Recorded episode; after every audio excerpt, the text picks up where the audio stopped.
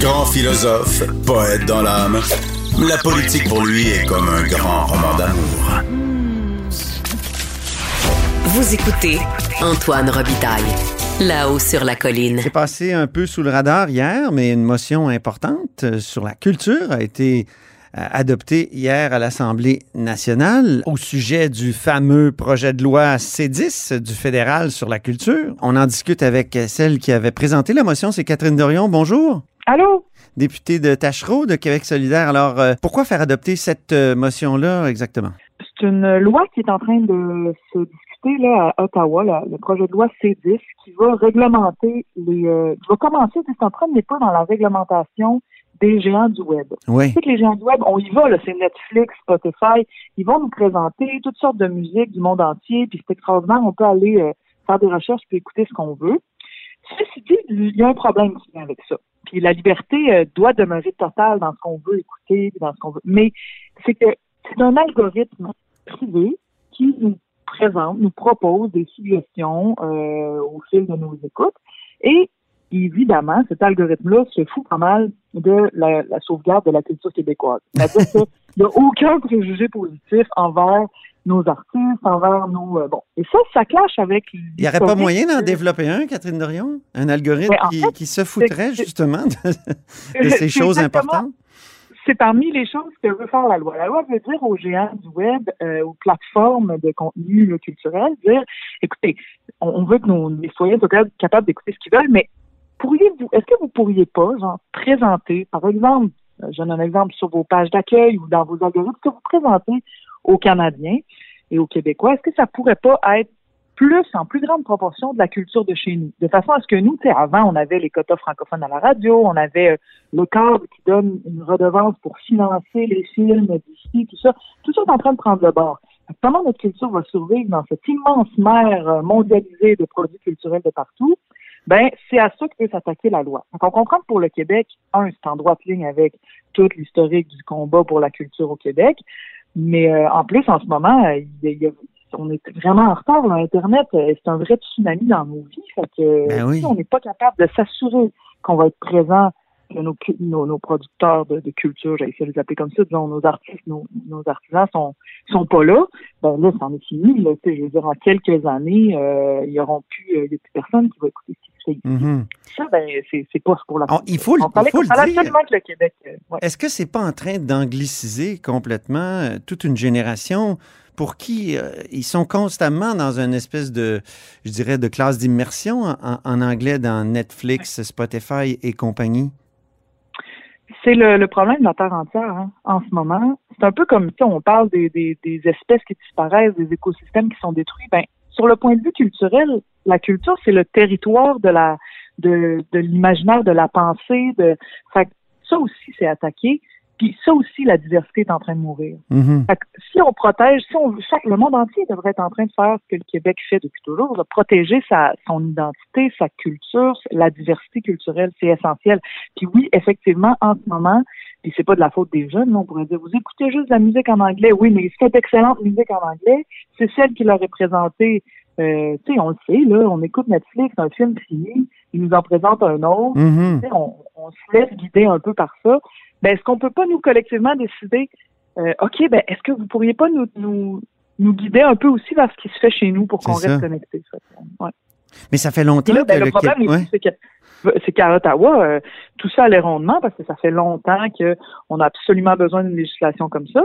Puis là, ben, les conservateurs se sont mis dans la tête de faire à croire aux Canadiens que c'était euh, une attaque à la liberté d'expression, puis Ouais. euh, puis ça c'est de la grosse bullshit là, sérieusement là, ils, font de la grosse désinformation en ce moment.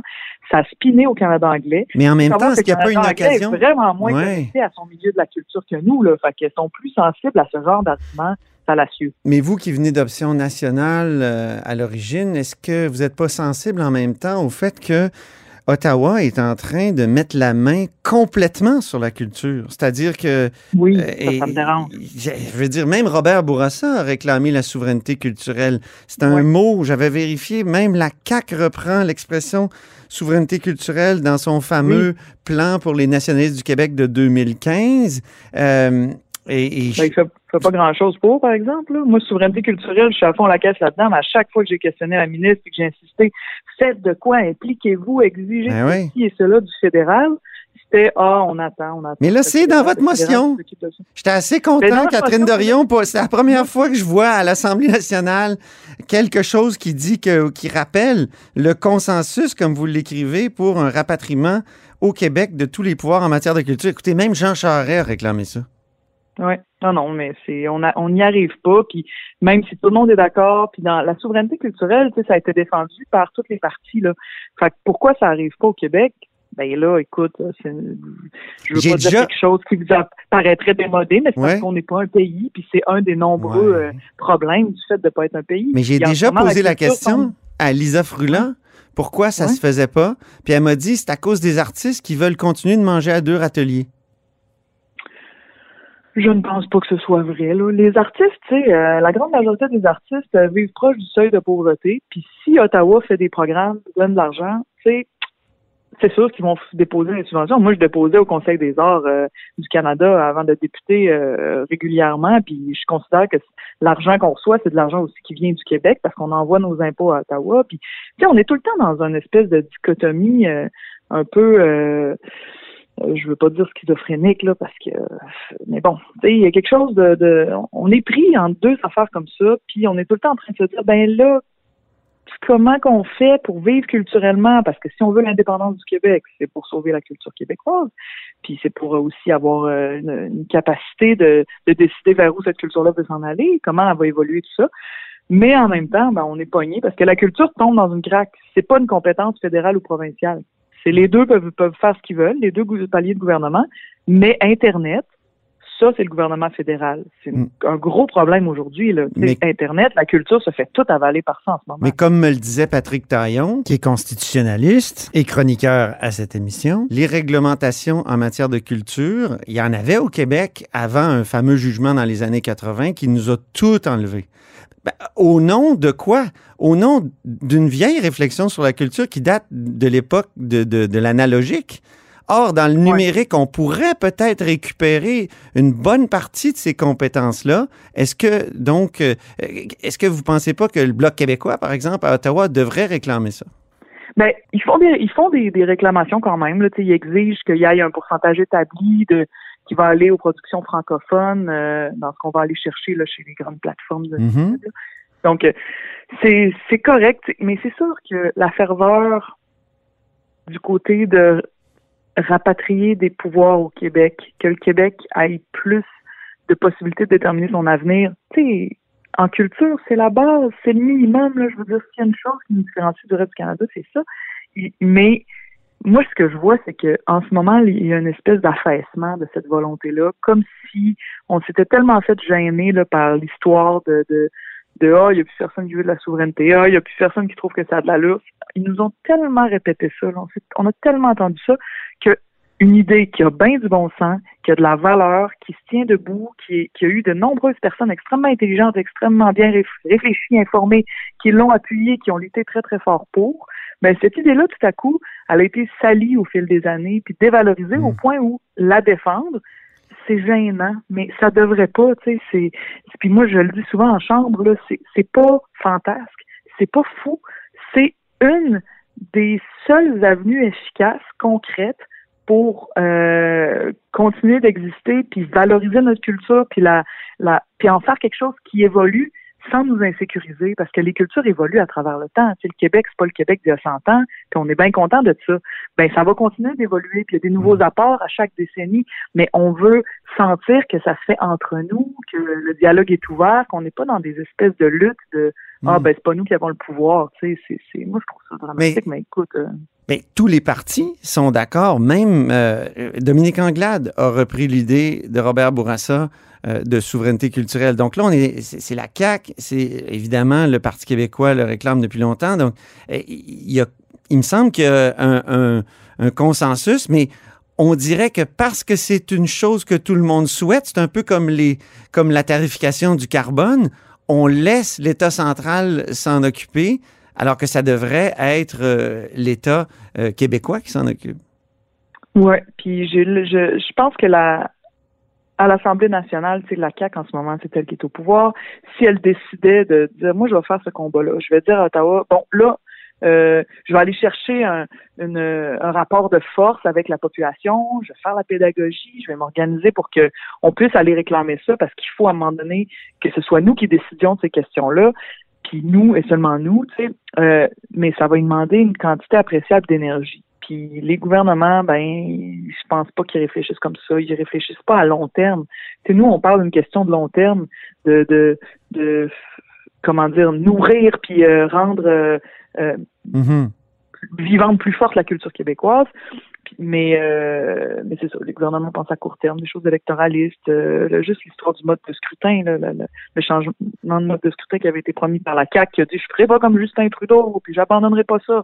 J'ai retrouvé hier en faisant mon feu, euh, l'autre mhm. jour en faisant mon feu au camp euh, à mon chac, là, j'ai retrouvé ça, là, il disait ça, je ferai pas comme Justin Trudeau. Ben, il fait comme Justin Trudeau, il laisse ça de côté parce que il y a d'autres priorités parce qu'il veut pas penser à long terme, parce que c'est quoi qui pour lui est le plus avantageux en ce moment, c'est pas ça. Mais mhm. ça, ça, ça, dit quand même long sur la, le véritable désir de défense de la culture québécoise. il a fait tout son. on dirait que ça n'intéresse pas Sonia Lebel. On dirait c'est elle qui, qui, qui, a le ballon là, puis on dirait que ça l'intéresse pas. Ouais, c'est ça. C'est mon impression. Mais, bon, c'est ça. Parlons de euh, la fin de semaine. À Québec solidaire, il va y avoir une grosse fin de semaine. Conseil euh, national, euh, certains disent le parti sous le bord d'un schisme, donc entre une, gauche plus traditionnelle puis une gauche dite éveillée, pour employer un mot français. vous, allez-vous voter pour la motion de blâme qui va être déposée contre le, le collectif antiracisme et décolonisation? Ben moi je suis pas délégué là, je sais pas si vous, vous savez que ouais c'est bon, ça fonctionne avec des délégués. Fait que moi j'aurais je voterai pas euh, en fin de semaine. Ceci dit, c'est sûr que le, le moi j'appuie cette motion là de blâme. Tu sais un blâme c'est pas euh, on vous euh, décapite là, c'est on, on vous dit ben c'est pas correct, on n'aime pas ça.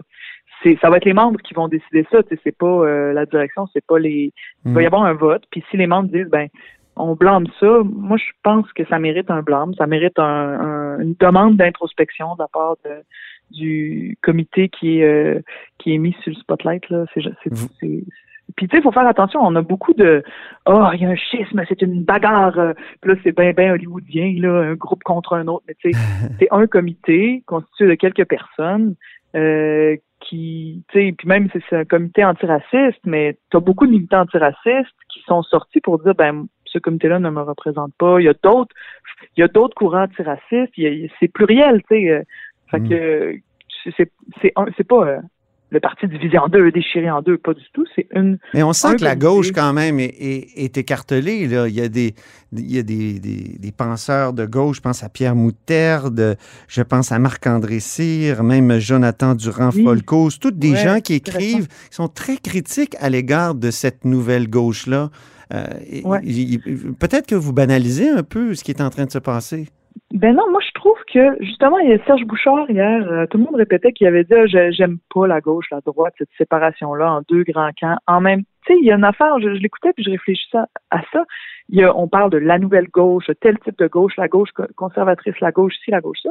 Euh, ce que ça prouve, c'est que quand on s'intéresse en courant politique, on voit qu'il y a une multiplicité de pensées, que tu peux pas réifier ça en une seule chose. C'est la même chose à droite. On pourrait dire la droite est divisée entre une droite plus euh, euh, raisonnable et une, la droite Mais on le dit aussi. la droite haineuse, on le dit aussi, c'est ça. Mais il n'y a pas de, de, de frontières claires. Il y a des gens qui vont emprunter des idées à plusieurs de ces groupes qu'on vient de nommer. Puis euh, QS est, c'est des rassemble des gens qui se battent pour euh, la justice sociale, que ce soit une justice entre des gens issus de diverses communautés, justice hommes-femmes, justice entre les riches et les pauvres, euh, tu sais, euh, justice pour euh, pour même le territoire. Là. Fait y a, y a ce désir-là qui pousse toutes sortes de monde ensemble. Il y a des gens qui intègrent très bien tous ces enjeux-là. Il y en a d'autres qui sont très, très ciblés sur juste un enjeu, qui connaissent bien cet enjeu-là. Puis bon, c'est moi je vois ça comme un, espèce de bouquet. Il y en a qui, des fois, oui, il y a des, il y a des querelles, des, des mésententes ou des chicanes carrément entre, des, entre certains tenants de l'un ou de l'autre de, ces idées-là, puis ça fait partie de, de, la démocratie, du débat public. Tu sais, moi, je vois pas ça comme quelque chose qui ne doit pas exister. Ça doit exister. Ça doit exister, que les gens doivent se sentir libres de parler. Puis il faut pas dire à ceux qui pensent pas comme nous, c'est un mm. fou parce que. Ouais, mais à un moment donné, des partis, ça se divise. Là, Marc-André, euh, euh, pas Marc-André, mais euh, Jean-Martin Hossan a quand même créé, créé Option nationale. Donc, ben, des partis, ça se divise, ça arrive, des chiffres, des schismes. Voyons, je déparle. Des schismes. mais oui, ça arrive. Mais ça arrive, mais c'est pas ça qui se passe avec eux en ce moment-là. mais leur méthode, est-ce qu'elle relève de ce que vous avez désigné comme une liberté d'opprimer? Parce que leur méthode, euh, c'était l'intimidation moi, j'ai pas vécu, tu sais, je peux pas parler en mon nom personnel, puis j'aime pas ça parler à troisième, quatrième source, là, euh, faire du, de, téléphone arabe. Mais ceci dit, euh, j'ai vu, j'ai vu, j'ai lu des lettres où des gens ont dit, euh, je me suis senti intimidée ou des, choses qui se, rapprochent de ça. Fait que je pense pas prendre à la légère. Faut, faut pas qu'il y ait ça, justement. S'il y a de l'intimidation, euh, ben les gens se sentent plus libres de s'exprimer puis c'est super important la qualité du débat le respect tu sais pour moi c'est la base puis quand ça commence à mal virer puis à, aller dans des dans ce que certains ont dénoncé là puis ça c'est tout tout le monde peut aller trouver ça là ça se trouve sur internet là ben je pense qu'il faut prendre ces assertions là avec sérieux d'où votre appui à la motion de blanc exact merci beaucoup Catherine Dorion un grand merci à vous députée de Tachereau de Québec solidaire et c'est tout pour La Haut sur la Colline en ce mercredi. Merci beaucoup d'avoir été des nôtres. N'hésitez surtout pas à diffuser vos segments préférés sur vos réseaux. Et je vous dis à demain.